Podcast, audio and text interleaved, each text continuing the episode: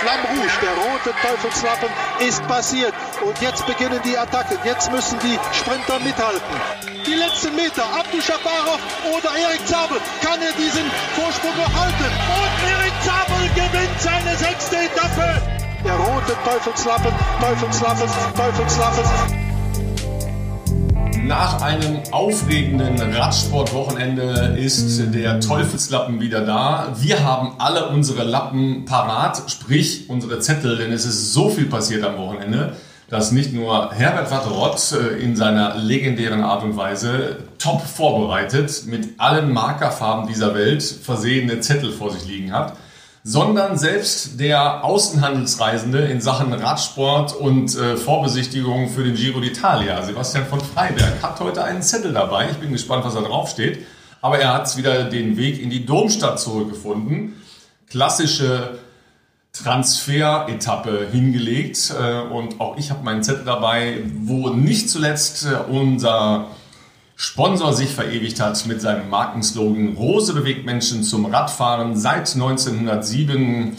Die unverkennbare Parole des Unternehmens, das uns freundlicherweise sponsert. Das beste Rad in Qualität, Ausstattung und Design zum besten Preis. Also Rose Bikes ist auch heute wieder dabei. Später nochmal der Hinweis auf die neue Cycling Episode 6 und auch auf die Cycling Episode 5 solltet ihr nochmal schauen, denn da gibt es Neuigkeiten zu den äh, Gravelbikes von Rose Bikes.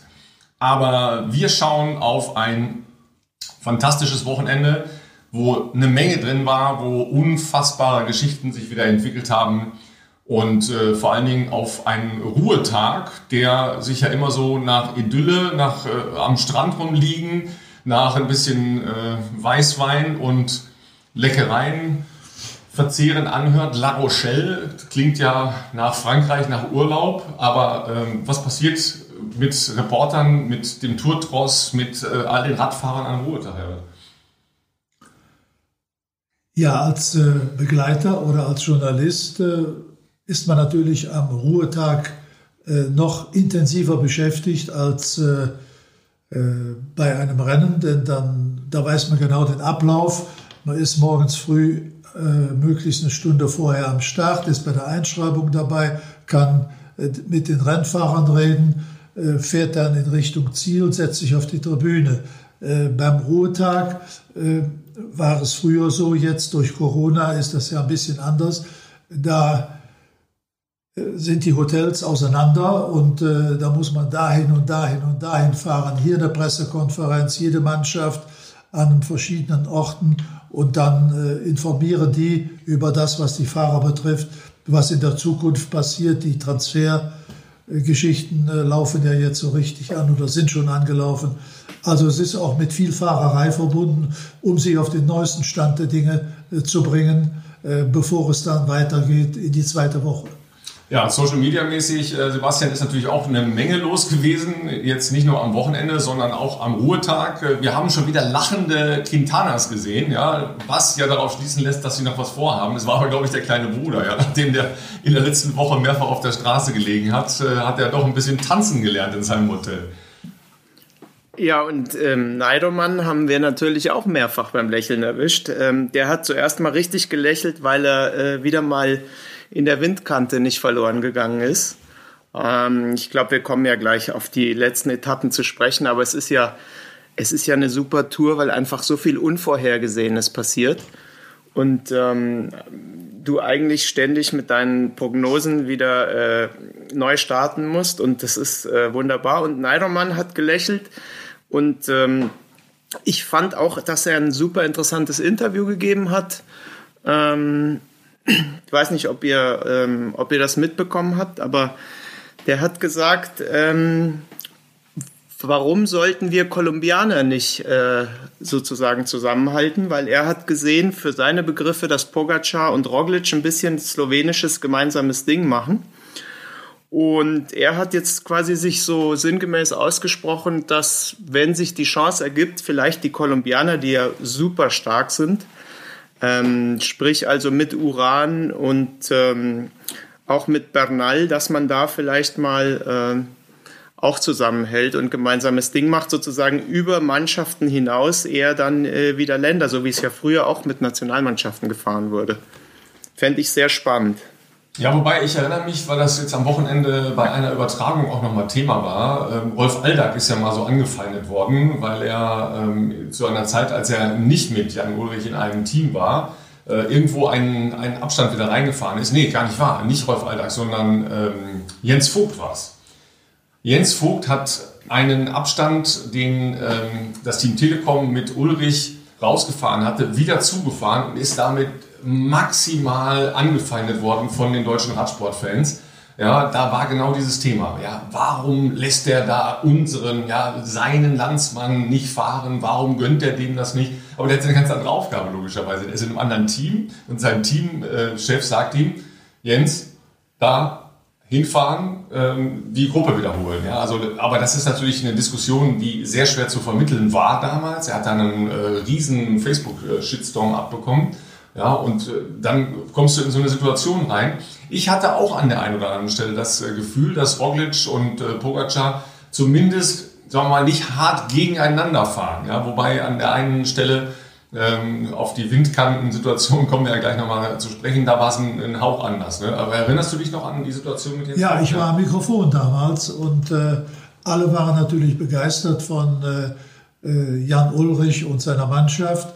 Und dann eben äh, dieses Nachsetzen von Jens Vogt. Damals war Bjarne Ries, glaube ich, Teamchef. Ja. Und äh, äh, Jens Vogt hat hinterher gesagt, was wollt ihr überhaupt? Das ist ein Wettkampf. Ich fahre für eine andere Mannschaft. Ich fahre äh, für andere Interessen. Und wenn mein Chef mir sagt, du musst gucken, dass du da vorne hinkommst, dann mache ich das. Das wäre ja Arbeitsverweigerung, wenn ich, wenn ich anders reagieren würde. Also da hat er wirklich viel abbekommen, so nach dem Motto, was du eben geschildert hast, wie kann man den armen Jan Ulrich bedrängen und das sogar noch durch einen Deutschen. Ja. Äh, aber natürlich äh, nicht so einfach vermittelbar, weil ja. die Aufgabenstellung von Fahrern in diesen Teams, sagen wir mal, für Radsport-Experten äh, weitestgehend klar ist. Auch wenn man ja immer wieder schaut, welche Rolle hat denn jetzt eigentlich der oder der in einer Mannschaft? Ist der der zweite Kapitän oder doch der Helfer? Ja, Wout van Aert hatten wir das Thema schon in der letzten Woche, der ja auch an diesem Wochenende wieder äh, spektakulär da auf der einen Seite als Helfer unterwegs war und dann wieder selber gefahren ist. Also da war ja eine Menge dabei. Ähm, aber diese Aufgabenverteilung in der Zeit, kann ich mich erinnern, da waren ja 30, 40 Prozent Einschaltquoten, da hast du dann ja ganz andere Leute auch am Fernseher sitzen gehabt, die mit Radsport nichts zu tun hatten und die nicht verstanden haben, dass Jens Vogt einen ausgezeichneten Job im Sinne seiner Mannschaft damals gemacht hat. Ja, ja korrekt. Ja, und genau so es ist ja jetzt seit Jahren, da steckt ja auch so viel Geld drin. Das ist ja auch klar, dass deshalb äh, die Leute sagen, äh, wir fahren für eine Mannschaft, die bezahlt uns und ähm, wir wollen als Mannschaft gewinnen. Und umso bemerkenswerter fand ich es eben, dass, dass äh, Nairo Quintana dann so ein bisschen ähm, gesagt hat, ja, warum nicht? Ich meine, gut, es ist vielleicht aus seiner Sicht auch noch verständlicher, weil er natürlich nicht die Mannschaft der anderen hat. Das heißt, für ihn wäre so eine Allianz gut. Die Kolumbianer sind ja äh, wahnsinnig stark aus den verschiedenen Mannschaften. Ich glaube, wir haben vier in den Top Ten, wenn ich es richtig äh, weiß. Uran, Lopez, Nairo und äh, Egan. Ähm, Igita ist, glaube ich, auch relativ nah dran. Also insofern aus seiner Sicht, glaube ich, verständlich. Und wer weiß, ich, es ist ja mittlerweile auch so, dass du in den letzten Etappen eigentlich fast nur noch die Kapitäne am Schluss hattest. Und wenn du dich da so ein bisschen schlau zusammentust, warum nicht? Das ist ja immer die Frage der Allianzen. Ja? Also die entstehen ja mitten in einem Rennen, die entstehen mitten in einer Etappe ähm, und die entstehen natürlich auch aus Situationen, aus Rennsituationen, die sich ergeben. Ja? Schauen wir mal auf äh, diese äh, Windkantensituation, die ja relativ kurz war sogar. Ja, ähm, Herbert, du hast deinen äh, Tourfavoriten leiden sehen. Ja? Der als äh, eigentlich ja doch schon erstaunlich für, für sein Alter, für sein fast ja noch jugendliches Alter, schon erstaunlich clever fährt, wie ich finde. Aber an der Stelle hat er nicht aufgepasst. Ja? Ähm, diese Windkante, das ist ja schwer zu erklären. Da kommt halt Seitenwind und dann äh, reißt irgendwo eine Lücke und zack, ist das nicht mehr reinfahrbar, weil der Wind halt so stark steht, dass man äh, da nicht mehr hinterherkommt. Ja? Ja, auf dieser äh, siebten Etappe zwischen Millau und Lavant war es ja so, dass äh, der Großangriff zunächst mal von Bora Hans Grohe kam, um äh, das äh, grüne Trikot von Peter Sagan endlich zu sichern vor Sam Bennett, mit dem Gedanken im Hinterkopf, dass der wohl möglich dann den Sprint gewinnen konnte, weil sehr früh viele Sprinter abgehängt waren. Dann kam die Geschichte, wo Ineos die Initiative ergriff mit der Windkante. Ja, das ist, ist, einfach zu erklären. Viele Leute fragen zwar immer wieder, wie funktioniert das? Also wenn eine Mannschaft jetzt vorne fährt, ob nun jetzt äh, ganz an der Spitze des Feldes oder in der zweiten Gruppe und die fächern sich auf von links nach rechts über die Straßen, ganze Straßenbreite, dann, äh, und es sind sieben, acht oder acht Fahrer, dann bist du als Neunter natürlich in den Hintern gebissen, weil du da keinen äh, Windschatten mehr bekommst. Du, du, du müsstest auf dem Gras fahren, aber das geht, ich muss auf der Straße bleiben und schwupp, die anderen alle im Windschatten gegenseitig und derjenige äh, hängt hinten dran. Und so ist äh, Pogacar also distanziert worden, 1,21 verloren. Das war natürlich ein Wermutstropfen.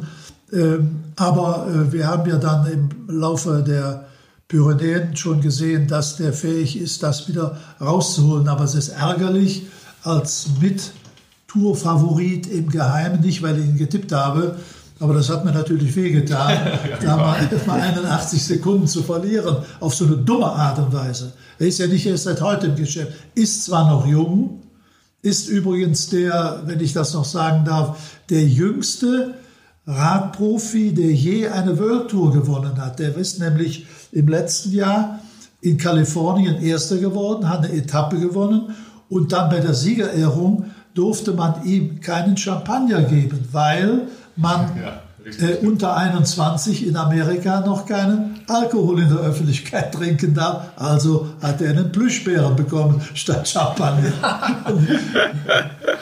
das ist ja auch eine sehr, sehr schöne ähm, Trophäe als Sieger so einer Rundfahrt, ja. Ich habe einen Plüschbären, ich habe einen Plüschbären. Ja, und, ja. und in diesem Jahr, nach dem Etappensieg äh, in, äh, wo war es? In La Reims, äh, kriegt er ja auch von der Tour bei der Siegerehrung diesen, diesen wunderschönen Löwen, nicht? Ja. Ja, das ist natürlich äh, eine spannende Geschichte gewesen, dass Bora Hans Grohe da so Gas gegeben hat. Das war ja relativ schnell nachvollziehbar, wo es hingehen sollte. Ähm, da haben natürlich auch schon viele diskutiert, hm, jetzt haben sie zweieinhalb angeschlagen, also mit Kemner, mit Schachmann und mit Buchmann in der Truppe und äh, setzen jetzt alles daran als Gesamtmannschaft, und die haben da ja Hardcore Gas gegeben an dem Tag, um Sagan in die Position für das grüne Trikot zu bringen. Wie ist eure Einschätzung? Meint ihr, dass das schon auch für Schachmann und äh, letztlich auch Kemner und Buchmann zu viel war, da einen ganzen Tag so Gas zu geben? Also die haben ja, die haben ja am Wochenende auch noch mal Tribut zollen müssen dafür. Und ich glaube, jetzt merkst du halt einfach langsam, dass die mit welchen äh, Vorzeichen die da reingegangen sind, sprich Verletzungen, ähm, hatten wir ja schon mehrfach thematisiert. Und ich glaube, dass du dich einfach nicht von diesen Verletzungen so schnell erholen kannst, als dass du halt drei Wochen äh, Vollgas geben kannst.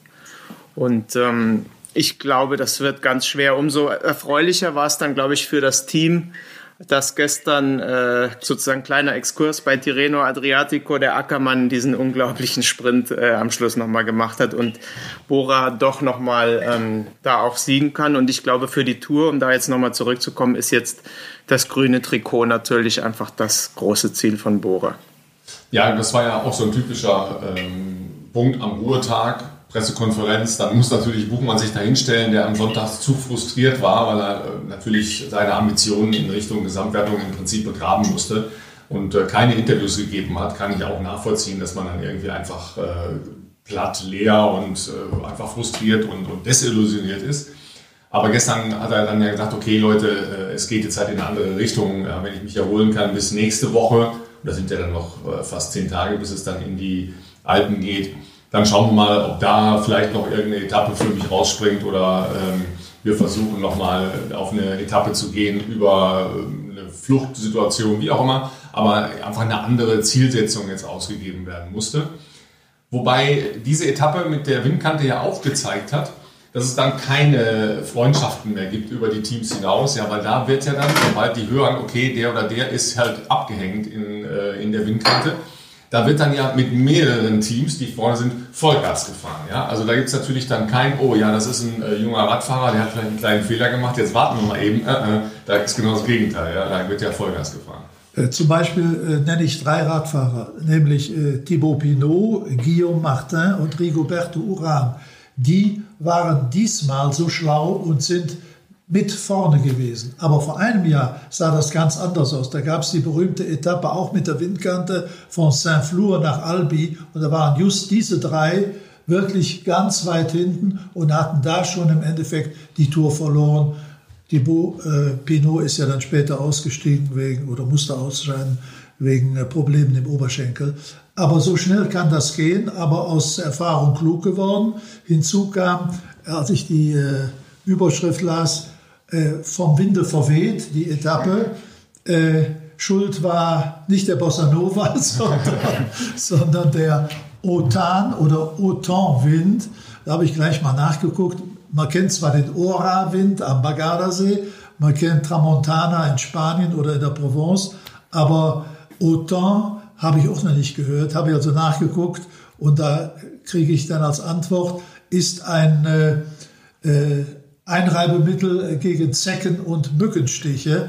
Und äh, als ich dann Autun Wind eingegeben habe, dann kam raus, dass das eben ein Wind ist, der äh, zwischen Narbonne und Perpignan, also von südöstlicher Richtung äh, in Richtung Landesinnere weht, äh, in Richtung Périgord, Dordogne, Agen und so weiter. Und da befanden sich ja die Fahrer.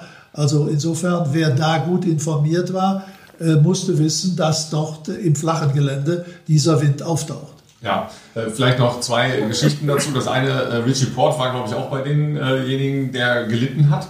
Ja, und ähm, der hat seit gestern äh, dann preisgegeben, dass es danach eine, wie hat er gesagt, eine sehr robuste Teambesprechung gab. Ja, also das heißt, die haben sich schön die Karten gelegt im Teambus ja, nach so einer Geschichte, weil äh, es gibt ja normalerweise einen Road Captain, also einen in der Mannschaft, der genau diese Situation ja antizipieren muss, weil das ist ja nicht unbekannt, dass diese Passagen da sein können. Da muss man halt dann aufpassen. Ja? Wenn der Road Captain pennt oder äh, einer ist hinten, äh, drei sind rechts und äh, zwei links, dann ist halt vorbei, wenn so eine Situation entsteht. Und wenn mein Kapitän dann da reingerät, dann habe ich halt plötzlich solche Rückstände. Ja? Ähm, und das andere, Thibaut Pinot hat sich ja gestern dann auch nochmal offenbart. Die Verletzung aus Nizza war ja wohl etwas anders als geschildert war. Haben sie unter den Deckel gehalten. Nachvollziehbar, warum auch, ist ja ein Persönlichkeitsrecht auch. Der kann ja äh, so viel über seine gesundheitlichen Situationen verschweigen, wie er mag. Also offensichtlich ist er ja da heftig aufs Steißbein gefallen. Sie sind ja gestern wohl nochmal ins Krankenhaus und haben ihn röntgen lassen. Ähm, aber es ist kein Bruch festgestellt worden, aber eine starke äh, Entzündlichkeit und äh, immer noch eine sehr, sehr starke Prellung. Also der hat wohl die ganze Zeit mit zusammengebissenen Zähnen nur Radfahren können. Dafür war das, was er am Wochenende zumindest versucht hat, äh, immer noch erstaunlich. Ja, ja wobei er hat auch noch andere Worte gefunden. Ähm, er hat, also ich habe zumindest ein Zitat gelesen, wo er wahnsinnig enttäuscht war und sich mehr oder weniger auch entschuldigt hat für seinen, ich glaube, er hat es, also ich, ich tue mich schwer mit der Übersetzung, aber ich glaube, er hat es fast ähm, Versagen ähm, genannt und zwar jetzt in zweifacher Hinsicht eben äh, rückblickend auf letztes Jahr und auch dieses Jahr. Und wahnsinnig enttäuschend hat gesagt, jetzt ist Zeit für Veränderung. Und ich bin sehr gespannt, was das heißt, weil ich meine, der Mann ist jetzt 30, der ist jetzt halt immer bei FDG gefahren ähm, und dort natürlich unantastbarer Kapitän, aber vielleicht war das auch irgendwie so eine Komfortzone. Und die Frage ist, ob du jetzt mit 30 quasi nochmal jetzt irgendwie ein Team findest, wo du erstens halt diese Herausforderung hast, wo du trotzdem der Kapitän bist, aber irgendwie mehr gefordert wirst, weil irgendwas muss ich ja tun. Ich weiß nicht, ob er auch Trainer wechselt, ob er Team wechselt, ob er vielleicht sogar an Rücktritt denkt. Auf jeden Fall hat er sich so fürchterlich enttäuscht gezeigt. Ähm, ich glaube, der wird jetzt länger noch drüber nachdenken.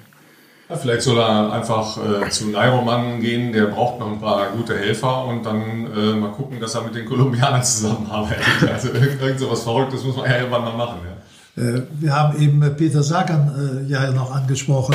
Äh, der hat ja den Spruch des Tages für mich geworden, hat gesagt, Radsport, das ist eine verdammte Sportart, weil ihm ja im entscheidenden Moment im Zielspruch die Kette runtergefallen ist vom Ritzel und damit äh, war der Etappenplan dahin und auch die vielen Punkte, die man erreichen wollte. Also praktisch den ganzen Tag gefahren für, in Anführungszeichen, nichts. Ja, und das so einem Künstler auf dem Rad, äh, dass ihm dann die Kette runterfällt, ist natürlich auch äh, irgendwie so ein bisschen schicksalhaft. Ja. Es läuft ja auch nicht so ganz rund für, äh, für Sagan. Okay, er ist jetzt erstmal ja im Grünen. Ähm, die nächsten Etappen sehen ja ein bisschen anders aus. Da wird sich das ja zeigen, ob er in Fluchtgruppen reinkommt, wie die Situation dann in Zwischensprints ist und so weiter. Also das ist sicher dann Talk für die nächsten Tage, logischerweise. Aber dann äh, kamen wir ja in die Pyrenäen und da wurden dann schon Karten gelegt. Ja? Also ähm, wart ihr an irgendeinem Punkt wirklich überrascht? Weil eigentlich äh, war ja das Szenario so, wie wir alle es irgendwann erwartet haben, ja, dass die großen Jungs, sprich die Favoriten, jetzt mal kurz zeigen, was Tango ist. Also ich fand schon, dass es ziemlich viele Überraschungen übers Wochenende gab und zwar in kleinen Details. Also ähm, ich fand erstmal, das Ganze ins Rollen gebracht hat für meine Begriffe am Samstag äh, diese völlig ähm, irrsinnige Attacke von Alaphilippe. Der hat ja attackiert. Äh, man wusste eigentlich gar nicht, worauf er hinaus will. Und es ist ja dann auch äh, ins Nichts gelaufen. Aber dadurch ist ja alles durcheinander gekommen. Und ich bin mir gar nicht sicher, ob der nicht ähm, ob der das nicht absichtlich gemacht hat, um ein bisschen zurückzufallen, um ein bisschen äh, Randale reinzubringen und sich jetzt dann, äh, wo er gemerkt hat, okay, vielleicht kann ich mit den Jungs ums, äh, um den Gesamtsieg nicht mithalten, sich zurückfallen lassen und jetzt unbeschwert in den nächsten zwei Wochen halt auf seine Etappensiege gehen und ähm, äh, da zu attackieren. Und das war ja schon mal die erste Überraschung, also für meine Begriffe, dass dadurch wirklich dieses bis dahin sehr kompakte Feld der ganzen ähm, Kapitäne eigentlich wirklich so ein bisschen auseinandergefallen ist.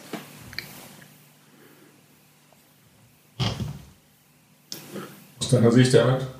Überraschung? Ja, sehe ich genauso wie, äh, wie äh, Sebastian, denn äh, er hat jetzt schon gemerkt, dass er im Hintertreffen, dass er im Hintertreffen ist und äh, da mal eine Aktion setzen, um wieder ins Rampenlicht zu kommen, nachdem alle anderen ja ganz ruhig und dezent fahren, sprich Bardet und auch äh, Guillaume Martin.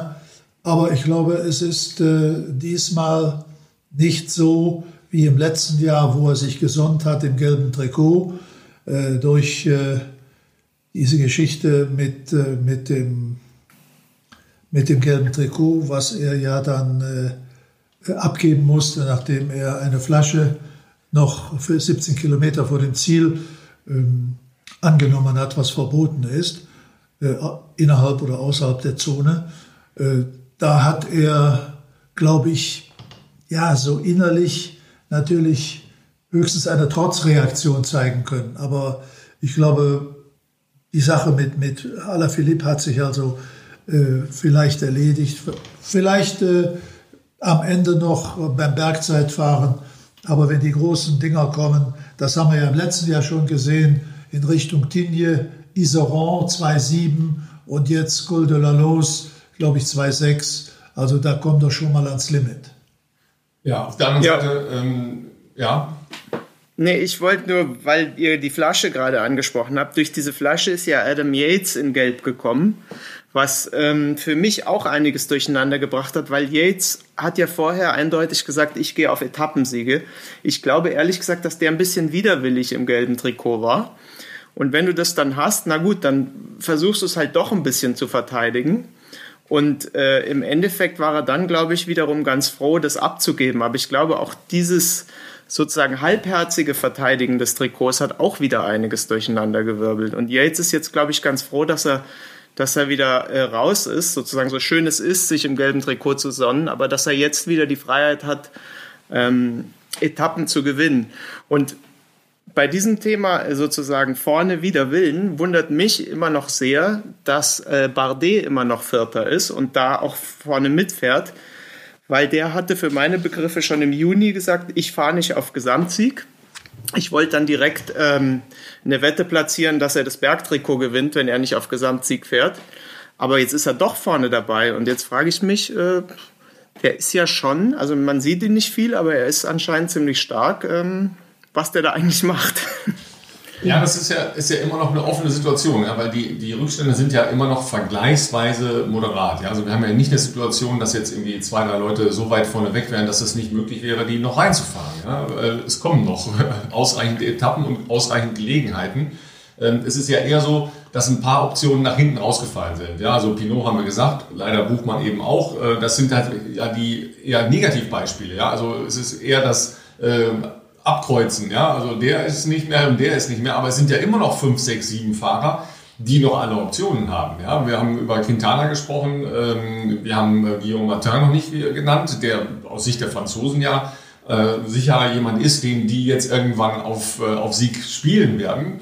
Äh, aber du hast recht, Bardet, also zumindest in unserer äh, Wahrnehmung in Deutschland wird der fast überhaupt nicht berücksichtigt. Das ist in Frankreich ein bisschen anders logischerweise, weil die natürlich da schon drauf schauen und die Optionen, die er hat im Hochgebirge natürlich sehen.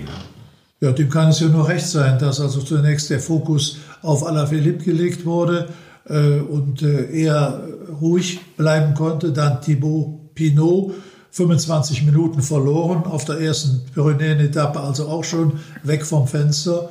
Und äh, dass er Podium kann, wissen wir ja, war er schon mal Zweiter, war er schon mal Dritter. Und im Hinterkopf zu haben, von Tag zu Tag geht es bei mir besser. Und er wird ja im nächsten Jahr zu Sunweb gehen. Also eine gute Platzierung in der Gesamtwertung ist sicherlich das beste äh, Zeugnis für einen, der im nächsten Jahr für eine Mannschaft fährt, die auch Furore, äh, für Furore gesorgt hat. Ja, kommen wir ja gleich noch äh, zu, wenn wir zum, zum Sonntag kommen. Ähm, auf der anderen Seite gab es ja in äh, den Bergen jetzt auch ein paar Bilder, wo ich gedacht habe, auch ist ja wie immer, ja.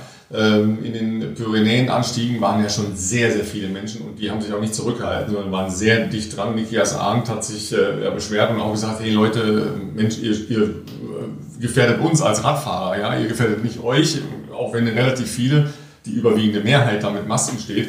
Aber sie sind halt doch sehr, sehr nah dran und äh, ich bin gespannt, ob das gut gehen kann. Die, die, Testergebnisse sind ja leider immer noch nicht da, was, wo ich jetzt nicht so genau weiß, ob es gut ist oder schlecht ist. Ja, weil wenn äh, alles in Ordnung wäre, dann könnte man die eigentlich schon veröffentlichen. Klar wird jetzt erst mit den ähm, jeweiligen Teams und sportlichen Leitern gesprochen, aber ähm, irgendwie finde ich es ein bisschen komisch, dass äh, so eine Ruhe ist und kein einziges Testergebnis, auch nicht die von Sonntag, die ja längst da sein müssten, Richtig. bisher bekannt geworden ist. Ja. Und das ist in der Tat verwunderlich, zumal jetzt ja äh, mit Giulio Ciccone, ähm, der ist jetzt nicht bei der Tour, aber der wäre normal Tirreno Adriatico gefahren und das ist der erste wirklich prominente, für meine Begriffe, Radfahrer, der jetzt ähm, bekannt gegeben hat, dass er jetzt eben positiv auf Corona getestet wurde. Der ist ja letztes Jahr auch äh, in Gelb gefahren bei der äh, Tour de France und hat beim Giro ja das Bergtrikot gewonnen wäre ein heißer Kandidat auch zumindest ähm, als Helfer für Nibali für ein, für ein Giro gewesen. Und der fällt jetzt erstmal aus. Und die Frage ist da, finde ich schon, ähm, die trainieren ja auch in Gruppen, was das noch sozusagen mit sich zieht. Und ich kann mir ehrlich gesagt auch nicht vorstellen, dass bei der Tour da nirgendwo irgendwie das Virus rumfleucht. Zumal ja in Frankreich logischerweise jetzt in diesen Tagen äh, die Infektionswelle bei Paris Saint-Germain, also bei den Fußballspielern, äh, Riesenschlagzeilen macht. Ja, äh, Neymar betroffen und jetzt wurde bekannt, dass auch Mbappé betroffen ist. Da sind natürlich dann, dann auch die Einschläge im Sport, die dann näher kommen. Außerdem hat ja auch äh, Ralf Denk, der äh, Chef von Borans Chor, gesagt, ja Leute, natürlich versuchen wir uns schon wirklich sehr diszipliniert an die Bubble zu halten, aber wir sind jeden Tag in einem anderen Hotel, wir müssen auch mal tanken gehen, äh, man geht mal irgendwo eine Kleinigkeit einkaufen und und und. Das sind natürlich schon Kontaktmomente. Es sind ein paar tausend Menschen, die mit der Tour ja praktisch einmal so durchs ganze Land geschoben werden. Ja. Sich da komplett in einer Blase zu halten, ist ja praktisch unmöglich. Wenn es tatsächlich gelingt, muss ich sagen, Chapeau, weil dann ist das ja auch logistisch eine Meisterleistung über die reine Logistik der Tour hinaus nochmal, ja, dieses Konzept wirklich äh, komplett durchzuhalten. Aber äh, vorstellbar ist es eigentlich für mich nicht, dass so ein Unternehmen komplett ohne positive Tests daraus gehen kann. Äh, vielleicht hätte man auch bei der Tourorganisation dafür sorgen müssen, dass man nicht bei der Überfahrt, zum Beispiel am Samstag oder Sonntag äh, in den Pyrenäen, die Gitter oben bei der Überfahrt gesetzt hätte, denn da stehen nicht so viele Leute. Aber davor, wenn es also in den Endspurt geht, wo wir ja gesehen haben, es war, es war ja ein, ein äh, Fahnenmeer wie zu besten Zeiten von Indorein mit den baskischen Fahnen, rot, grün und weiß. Und ich habe dann hinterher nochmal geguckt, es waren schon viele, die die Maske anhatten. Aber die Leute, die dann praktisch in die Leute rein, in die Fahrer reinkriechen und, und schreien und die anfeuern, also das wäre schon ein Wunder.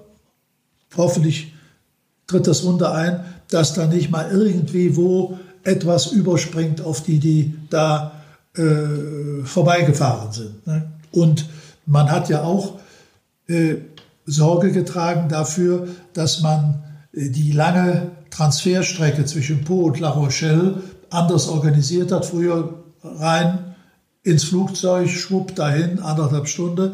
Diesmal sind ja alle oder mussten mit den Bussen fahren, die 480 Kilometer, äh, um eben möglichst wenig in Kontakt mit anderen Menschen zu kommen. Ja, müssen wir jetzt die Busfahrt zur Diskussion noch kurz aufmachen, weil die deutsche Fußballnationalmannschaft ja nicht in der Lage war, zweieinhalb Stunden Bus zu fahren.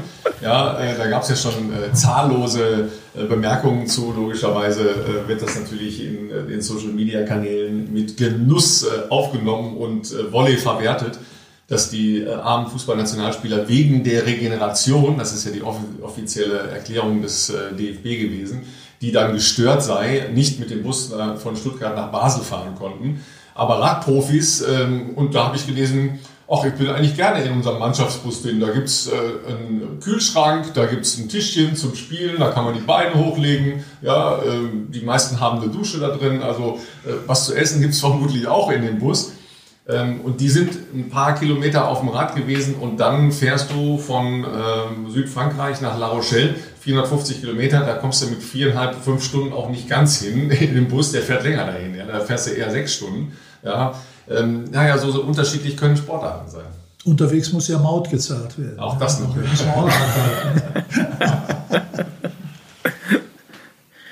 Ja, dann schauen wir noch auf die letzte äh, Pyrenäen-Etappe am Sonntag. Ja, Darf ich noch was nachschieben? Äh, ja, äh, man könnte auch sagen, Frankreich in Freud und in Leid.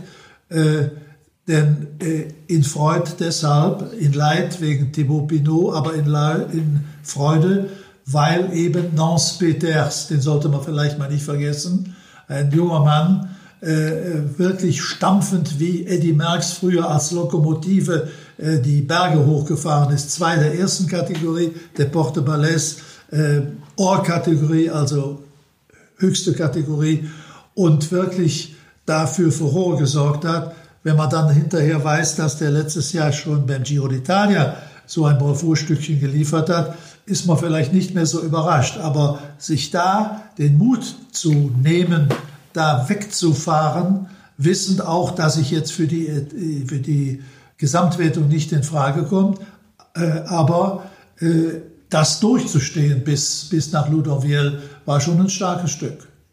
So Übrigens, Herbert, weil du es gerade ansprichst, ich als äh, äh, Grand Tour-Fan und Radtourist war tatsächlich letztes Jahr in Antholz genau äh, dort am Ziel, als Nance Peters überraschenderweise gewonnen hat. Äh, insofern für euch der Radtourist immer vor Ort. genau, Antholz ja das Mekka der Biathleten, Weltmeisterschaft und Weltcuprennen äh, jedes Jahr. Ja. Genau.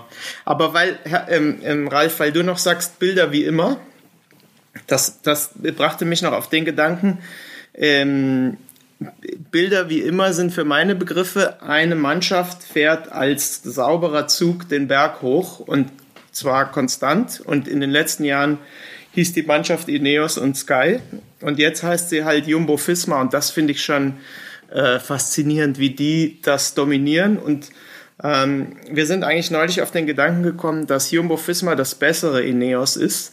Ähm, und zwar ganz einfach, weil sie halt noch Wout van Art haben, den wir ja jetzt so ein bisschen ähm, unter den Tisch gekehrt haben, aber der ja äh, einfach wahnsinnig diesen Sprinter gewonnen hat, wieder am, am Freitag und dann am Samstag, aber fast als letzter Helfer oder als vorletzter Helfer rausgeht, also nach Sepp Kuss, der ja äh, erwiesenermaßen Bergfahrer ist. Also ich glaube, Wout van Art ist, äh, macht einfach echt den großen Unterschied. Und nicht zu vergessen, Ähm, Sie haben ja am Samstag, drum hat diese Etappe auch so viel ähm, bewegt, haben Sie ja quasi äh, Dumoulin fürs Gesamtklassement geopfert, als der da so richtig Gas gegeben hat äh, für eine Weile. Ja, aber das war ja äh, dann jetzt wohl offensichtlich auch seine Aufgabe, die er hatte, ja, weil er, glaube ich, wusste, dass er aufgrund des äh, Renn- und Trainingsrückstandes aus seiner Verletzung der letzten anderthalb Jahre nicht in der Lage sein würde, äh, drei Wochen Vollgas zu geben. Aber genau an diesen entscheidenden äh, Bergen kann er eben doch einen Akzent setzen. Ja, und äh, Sepp Kuss oder Kass, äh, ist ja immer noch nicht ganz klar, wie der Amerikaner jetzt wirklich ausgesprochen wird, ähm, dann mal zu entlasten, ne, damit der eben nicht jeden Tag alleine vorne äh, da die Lokomotive spielen muss, sondern auch mal rausgehen kann. Der Sonntag hatte ja, also für mich war das die, die entertainingste Etappe überhaupt, ja, weil von Kilometer Null an haben ja 83 Fahrer permanent versucht wegzukommen, ja, und alle sind sie wieder eingefangen worden. Es war also für mich großartig. Ich konnte kaum äh, einen Kaffee holen gehen, ja, weil du warst der Gefahr, dass du zurückkommst und die Gruppe ist gesprengt, ja, also bist du sitzen geblieben. Und das ging ja im Prinzip bis ganz hinten hin, ja. Und dann sind wir alle Schweizer Fans geworden, ja, äh, und haben uns in den Hirschi verliebt, weil wir jetzt wollten, dass der es schafft, ja, weil wir über Mut gesprochen haben und über äh, Herz in die Hand nehmen und sich präsentieren. Also klar, das ist ja jetzt auch nicht irgendwie Nobody, ja, der ist ja immerhin Junioren-Weltmeister gewesen vor zwei Jahren, aber trotzdem, so eine Etappe dann eben doch in die Hand zu nehmen, zu sagen, so, ich versuch's jetzt mal dann solo, ja, weil er der Einzige war, der dann irgendwann weggegangen ist. Das war schon geil, aber da sind wir wieder beim Teamplay. Da haben die Captains natürlich am Ende schon was dagegen gehabt. Ja? Äh, da ging es ja nicht um Hirschi, es ging ja um was anderes. Es ging ja darum, um die anderen äh, dahinter wegzuhalten. Aber da haben dann die vier Großen eben doch zusammengearbeitet. Ne? Das war das Pech für Hirschi, ja. dass die vier vorne eben äh, äh, Bardet und Martin und die anderen auf Distanz halten wollten. Sonst, wenn die zusammengerollt wären, hätte der mit einem Bein die Etappe gewonnen. Ne? Ja. Schade nur, dass das wieder nicht geklappt hat, nachdem er ja schon in Nizza knapp besiegt wurde. Ne? Ja, ja, vor allen Dingen, da fährst du dann äh, die schwierigen Teile der Etappe alleine vorne wie der den Berg runtergefahren ist, da muss man ja wirklich die Augen zumachen, weil ich hatte immer so das Gefühl, es ist so ein ganz klein bisschen feucht ist es noch auf der Straße. Ja. Aber äh, also ohne Rücksicht auf jede Form von Verlusten ist er da runtergebrettert. Ja, und dann musst und dann, du nachher doch noch in den Sprint gehen und, und verlierst den Sprint ja, äh, um Reifenbreite. Also das ist schon ätzend. Ja, vor allem das Beste war ja, also normal, wenn du dann so eingefangen wirst, dann winkst du halt ab, okay, Pech aber der hat sich ja nochmal die Schuhe zugemacht, weißt du, so wie ja. die, wie die ja, richtigen ja, genau. Top-Sprinter, ja, um richtig Druck aufs Pedal zu bekommen, hat er sich äh, mit diesen äh, großen Namen da äh, den Schuh richtig nochmal festgezogen und hat gesagt, hey Leute, ich gehe jetzt richtig in den Sprint hier rein und äh, äh mir egal, wer ihr seid. Und ich glaube, mittlerweile kennt auch äh, Adam Yates äh, den Namen Hirschi, der ja neulich im Interview noch gesagt hat, wie heißt der nochmal, der da vorne war. Also ich glaube, jetzt kennt den jeder. Absolut, ja. Ähm, eine Situation gab es ja zwischen den beiden Slowenen, als äh, Pogacar fast gestürzt ist bei der Überfahrt oben. Ja. Ne? Aber da hat er sich umgedreht, da hat er nicht aufgepasst, weil er ist da ja äh, Roglic ins Rad reingefahren und nicht umgekehrt kam natürlich auch gleich die Hand entschuldigt und so weiter. Das war ja im Prinzip Radfahrerstyle, ja, weil das war eine Situation, die entstehen kann. Pogacar sich sensationell auf dem Rad gehalten überhaupt. Dass er da nicht umgefallen ist, äh, ist ja schon Ausdruck seiner Qualität als Radfahrer, ja, ganz klar. Aber ähm, da hat man schon gesehen, okay, so eine Sympathie ist schon zwischen denen. Ne? Das ist gar keine Frage. Es ist äh, eine alte Jacke, das man sowohl als Tourist, der man durchs Bergische Land fährt oder wo auch immer, aber auch die Cracks vorne, die Favoriten, in dem Moment, wo du dich umschaust, äh, verziehst du doch ein wenig nach rechts oder nach links. Und wenn es nur ein paar Zentimeter sind und schon ist der andere da, das war wirklich Steuerkunst auf Passhöhe. Also da hat er Glück gehabt. Nicht? Wenn er da noch natürlich noch hinfällt, das wäre weniger schön gewesen. Ne? Ja, ne? Ja, ja, zumal äh, auch Gitter und so ein Zeug da, ne, das äh, haben wir auch alles gesehen, das kann dann doof enden und da kann auch eine Tour enden, ja, dass du mit so einem ganz blöden Sturz dann deine Ambitionen komplett aufstecken musst. Ja. Übrigens habe ich mal nachgeguckt, das ist schwierig. Äh, Radsport in Slowenien, da gibt es ja tolle Landschaften, Anstiege, Abfahrten, alles Mögliche. Bled gehört ja, glaube ich, auch ja. zu äh, Slowenien von wegen Rudern und so. Aber ich, ich habe mir das mal aufgeschrieben. Namen, die nicht jedermann kennt, aber wir, die wir uns mit dem Radsport beschäftigen. André Hauptmann, Martin Vastia, Gregor Bohle, Matej Mohoric, ich glaube, der hat letztes Jahr die, die Deutschlandtour gewonnen. Ja, genau. Luka Metzges, Simon Spilak, Tadej Valjavec, Janis Brajkovic, Primoz Roglic jetzt und Tadeusz ähm, Bokascha. Also da, da sind schon Leute im Hintergrund, die auch schon länger Profi waren und viele Erfolge hatten. Also so, so ganz aus dem, aus dem Nichts heraus kommen die nicht. Also da gibt es schon eine, es gibt eine Slowenien-Rundfahrt und äh, da ist schon ein Boden bereitet worden seit Jahren, äh, um, um den Radsport da zu forcieren. Ja, aber schon faszinierend, ein Land, ich glaube, zwei Millionen Einwohner oder sowas. Äh, und ähm, sozusagen die beiden Top-Leute der Tour, das ist schon, das ist schon stark.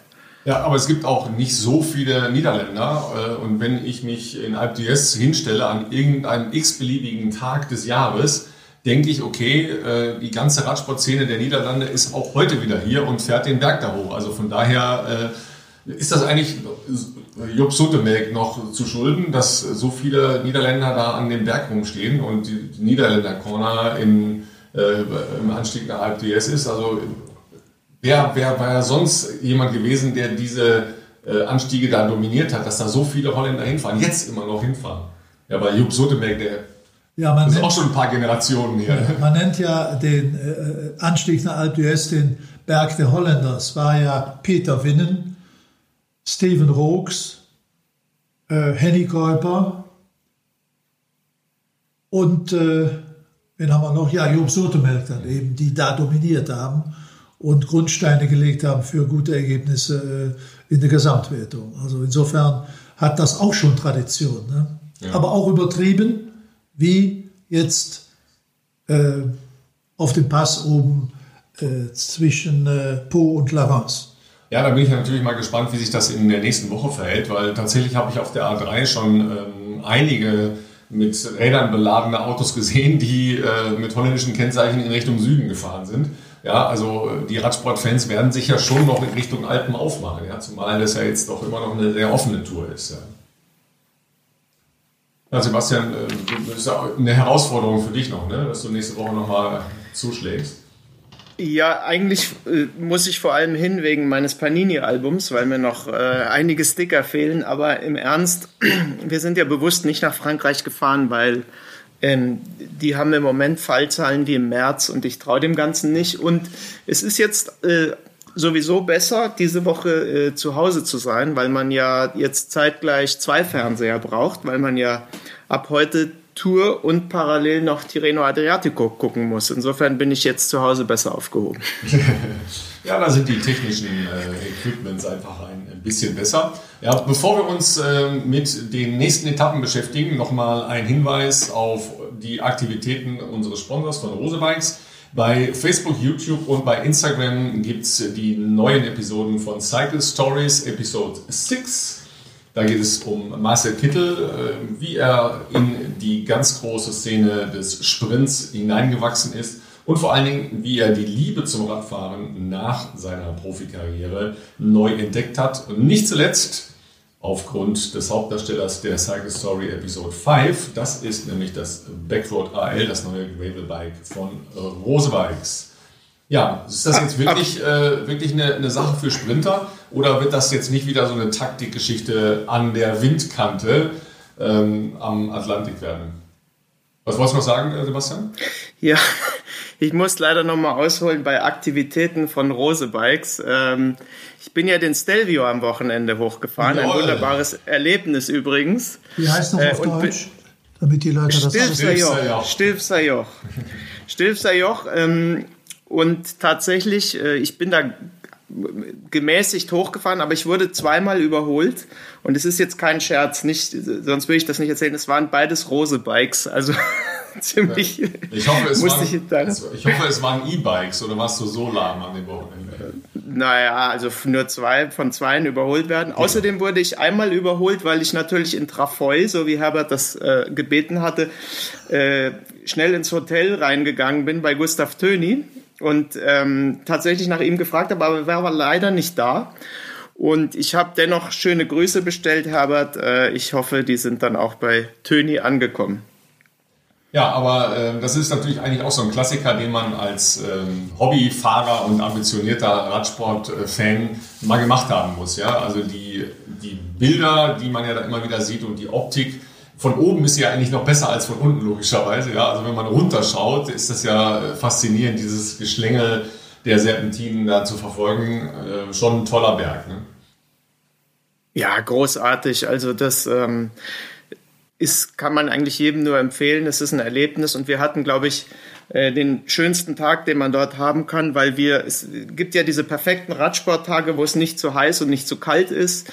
Es schien die Sonne, äh, du siehst äh, den Ortler, diesen höchsten Berg dort in der Gegend schön weiß erstrahlen. Es war nicht allzu viel Verkehr. Die Motorräder sind ja da immer eine gewisse Belastung, aber das ging. Und ähm, das ist ein großartiges Erlebnis, auch wenn viele sagen, das ist irgendwie der größte Rummelplatz äh, in den Alpen. Ähm, ich kann das jedem nur empfehlen, das mal zu machen. Ja, dann kommen wir äh, nach La Rochelle. Da habe ich heute Morgen schon von Dan Lorang, dem äh, Performance-Trainer von Bora Hans Grohe, ganz tolle Fotos gesehen. Der geht jeden Morgen, wenn er bei der Tour ist, äh, vor dem Frühstück joggen. Ja, ähm, dreht dann sein Ründchen und äh, La Rochelle lag ganz friedlich und äh, der Atlantik platt wie ein See da und die Sonne ging auf. Also es sah toll aus. Kann man sich äh, jetzt noch nicht vorstellen, dass dann der Wind da so fegen soll, dass es ein Problem werden könnte auf der heutigen Etappe. Aber das geht ja eben auch ganz schnell. Sobald die Sonne hoch ist, kann da schnell der Wind kommen.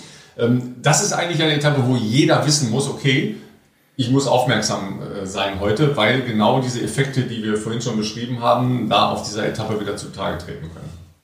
Deshalb nehme ich an, dass die Gesamtklassement Ersten da heute äh, nichts tun werden. Die verharren im großen Feld, Ausreißergruppe, äh, Sprinter, heute eine Möglichkeit und morgen in Richtung Poitiers. Also insofern sollten die äh, Favoriten auf den Gesamtsieg einen ruhigen Tag haben. Aber sie müssen halt mitfahren, aber im großen Pulk. Ja. Äh, es sei denn, irgendeiner passt nicht auf ja, an einer Stelle und, und geht wieder äh, verloren. Kann das eigentlich noch passieren, wenn du so einen Tag wie Freitag schon hattest, dass dann nochmal so eine Situation entstehen kann? Also das ist ja eigentlich schwer vorstellbar. Aber klar, die wollen natürlich alle nach vorne. Ja, und irgendwann ist ja eine Straße dann auch zu Ende. Ja.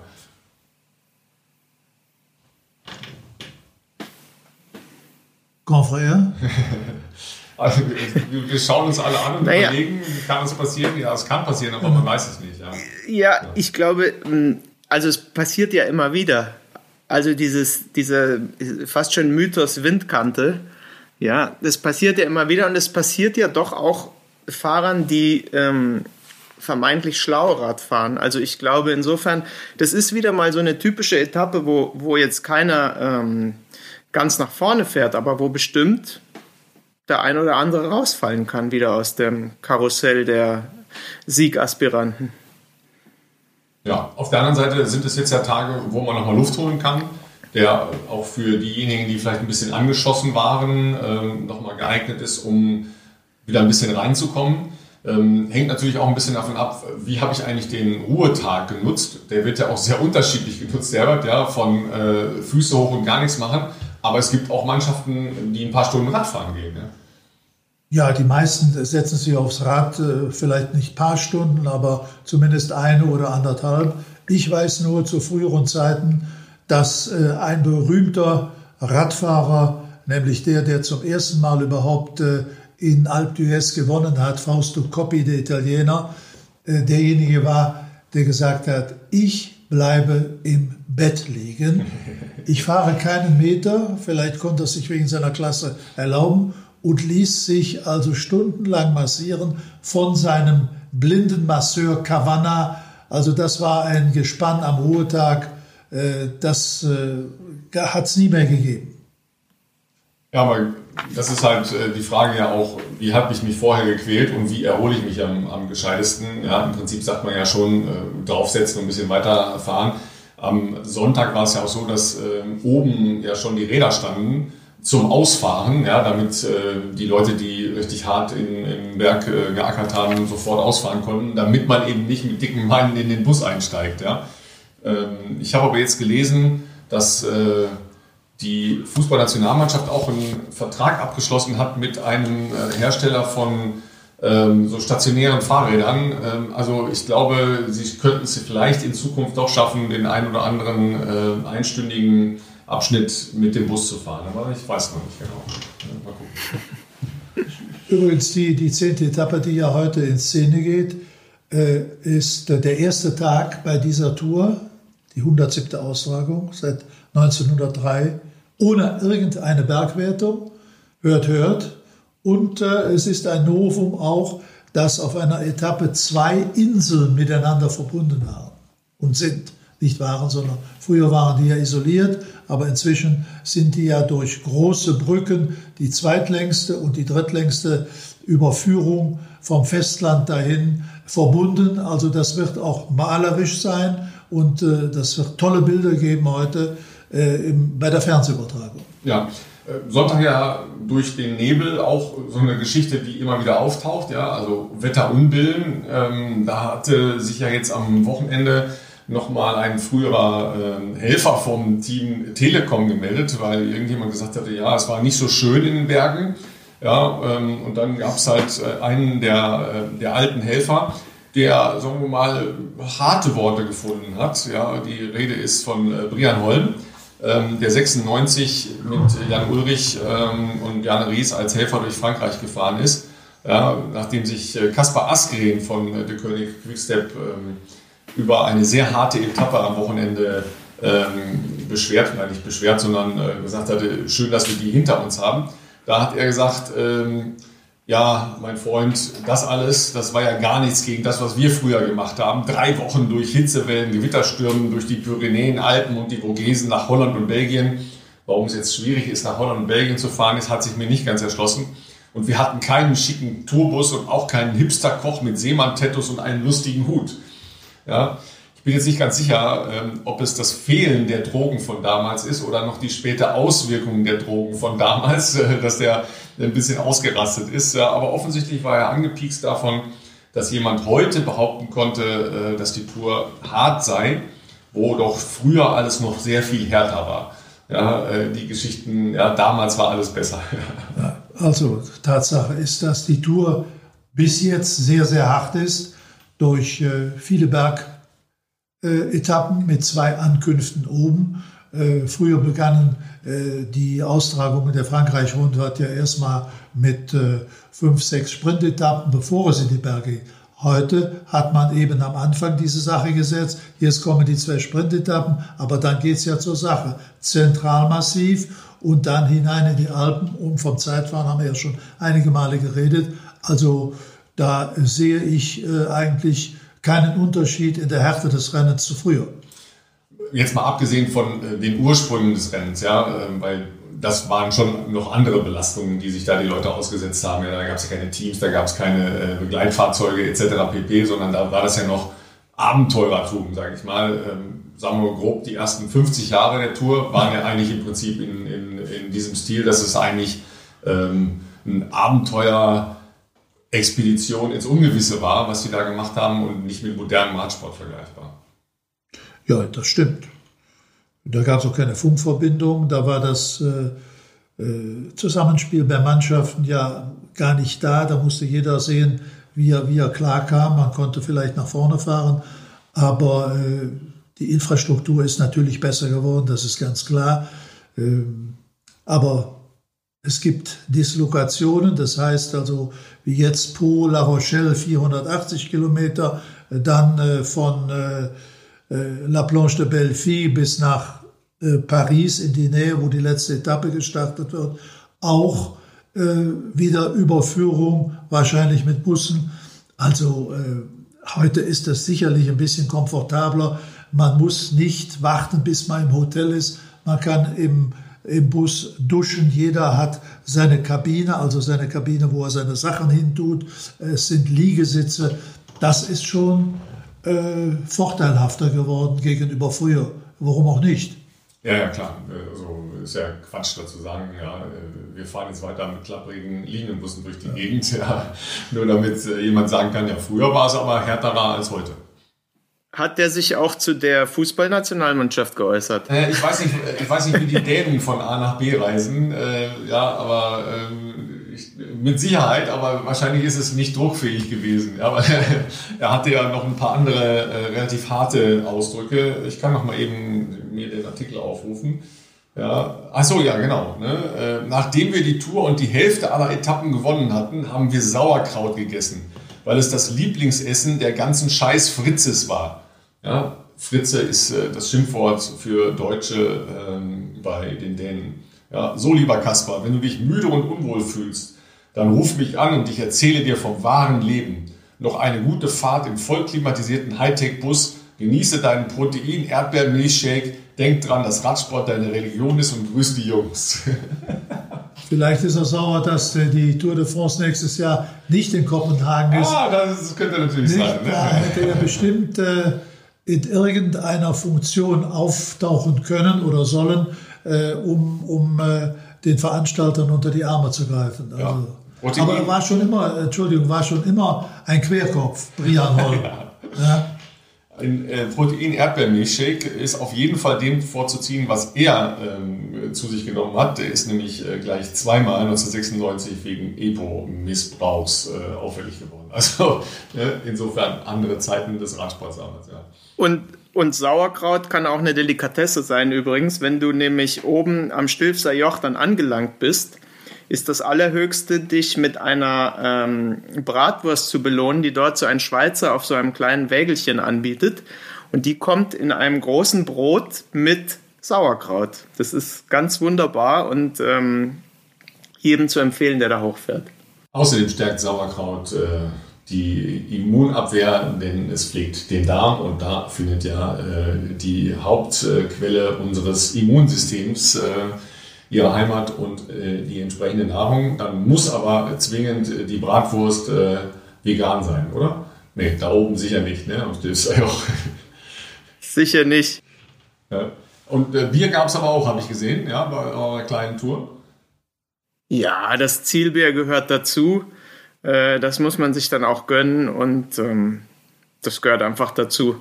Ja. Es gibt ja auch witzigerweise übrigens, es gibt ja diesen berühmten Drei-Länder-Giro, wo wir schon da sind, wo man also ähm, dort am Stilfser Joch auch fährt. Und das ist ja eine Verbindung von Schweiz, Österreich und Italien. Und in Abwandlung davon gibt es ja auch den Drei-Länder-Biro. Das ist, wenn man hier von Köln ähm, nach Holland und Belgien fährt, an das Dreiländereck und in jedem Land ein Bier trinkt. Also insofern äh, auch das ist zu empfehlen. Das scheint mir äh, das Ziel von dir in den nächsten äh, 48 Stunden zu sein, oder ja, kriegst du noch hin, oder? Ja, ich muss mich ja jetzt dann auf die Couch legen, die wunderbaren Bilder, die Herbert uns versprochen hat, von den Inseln anschauen und parallel äh, auf dem sogenannten Second Screen dann die zweite Etappe von Tirreno Adriatico gucken. Also für Radfahren habe ich jetzt gar keine Zeit. Apropos drei Bier, du kannst es ja rausschneiden aus dem Podcast. Treffen sich ein Dortmunder, ein Düsseldorfer oder ein Kölner äh, in der Kölner Innenstadt und äh, dann kommt der Köbis und sagt, was, was soll ich euch bringen? Da sagt der Dortmunder, ich hätte gerne einen Pilz. Und dann sagt der Düsseldorfer, ich hätte gerne einen Alt. Und dann sagt der Kölner, ich hätte gerne eine Cola. Wie eine Cola? Ja, wenn die kein Bier trinken, dann trinke ich auch kein Bier.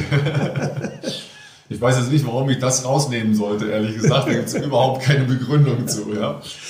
So, ein Ausblick noch von euch. Äh, wo geht's hin in, in den nächsten Tagen? Ähm, habt ihr eine Idee, dass es irgendwo äh, was Wildes geben könnte? Äh, oder Herbert noch irgendwas, wo wir besondere Acht geben müssen, weil da irgendwas Besonderes oder äh, besonders Schönes ist? Also heute, wie gesagt, Sprinter-Etappe. Wer auch immer da vorne gewinnen kann, muss man sehen. Äh, morgen dann von Chauvigny zum ersten Mal Tourort äh, nach Poitiers. Das ist eine Stadt, wo die Tour schon sehr, sehr oft angekommen ist. Ich denke zurück an 1978. Da fuhr ein gewisser Klaus-Peter Thaler im gelben Trikot. Das hatte er auf der Pferderennbahn in Caen erobert, zusammen mit seiner Mannschaft beim äh, Mannschaftszeitfahren. Und dann gab es die Etappe nach Poitiers und dieser, dieser holländische Stinkstiefel, Gerard Knetemann, der hatte sich in die Spitzengruppe gemogelt und hat dann da den Sport gewonnen und hat seinem eigenen Mann das gelbe Trikot äh, abgeluchst. Das war schon äh, nicht da die feine holländische Art und äh, führte natürlich auch zu vielen Verstimmungen. Ähm, ja, und dann, dann kommt äh, eine interessante Etappe, ich glaube, es ist die längste, 218 äh, Kilometer nach ähm, Saron im Departement Corrèze da gab es zum letzten Mal eine Etappenankunft 200, äh, 2001, also vor 19 Jahren. Äh, damals gewann ein gewisser Jens Vogt die Etappe im Schlusssport gegen Bradley McGee aus Australien. Saron, also dieses Jahr auch wieder im äh, Etappenplan der Tour. Und damals äh, wohnte da äh, die äh, Familie Chirac, Jacques Chirac, ja Staatspräsident und Bürgermeister von Paris, mit seiner Frau. Er ist ja inzwischen gestorben, sie ist noch da. Also das wird sicherlich ein, ein tolles Fest in drei Tagen. Ja, da freuen wir uns drauf äh, und dann hören wir uns auch wieder. Äh, das heißt, Sebastian, ab aufs Sofa. Herbert, ähm, weiter die alten Geschichten rauskramen, denn äh, die sind wirklich äh, sauspannend. Äh, vielen Dank euch schon mal. Ja, wir weisen nochmal hin auf äh, unseren Partner, auf äh, Rose Bikes. Äh, schaut euch die entsprechenden Quellen auf Facebook, YouTube und Instagram an. Auch äh, uns gibt es auf Instagram unter Teufelslappen-Podcast. Da könnt ihr gerne auch ein paar Kommentare, Anregungen oder äh, Bemerkungen hinterlassen. Solange sie nicht von Ria Holm stammen, nehmen wir die sehr gerne an. Äh, ich wünsche euch drei wunderschöne Tage, ob auf dem Rad, auf dem Sofa oder bei der Tour de France und wie auch immer. Bis dann, eure drei vom Teufelsland. Ciao.